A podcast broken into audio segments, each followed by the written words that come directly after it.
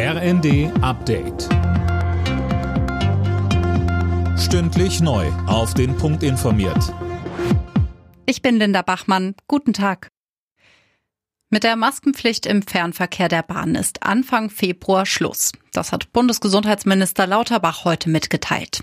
Fabian Hoffmann weiß mehr. Ab dem 2. Februar fallen die Masken. Die aktuelle Pandemielage lässt das zu, sagt Lauterbach. Viele Menschen sind geimpft, die befürchtete Winterwelle bleibt wohl aus und neue gefährliche Virusvarianten sind nicht in Sicht. Wir müssen einfach mehr auf Eigenverantwortung und Freiwilligkeit setzen, meint der Gesundheitsminister, appelliert aber dennoch, die Maske trotzdem freiwillig zu tragen, um sich selbst und andere zu schützen.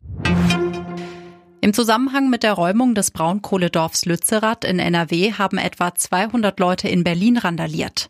Sie warfen Pflastersteine in Schaufenster und beschmierten Parteibüros der Grünen. Die Polizei hat mehrere Randalierer festgenommen.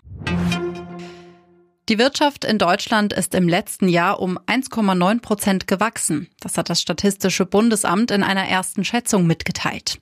Philipp Rösler mit den Details. Damit lag das Wirtschaftswachstum trotz Ukraine-Krieg, hohen Energiepreisen und Lieferengpässen höher als erwartet.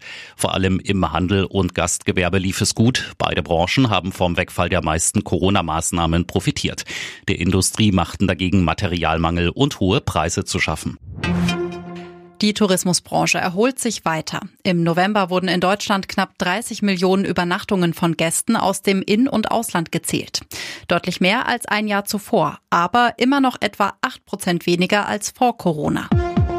Alle Nachrichten auf rnd.de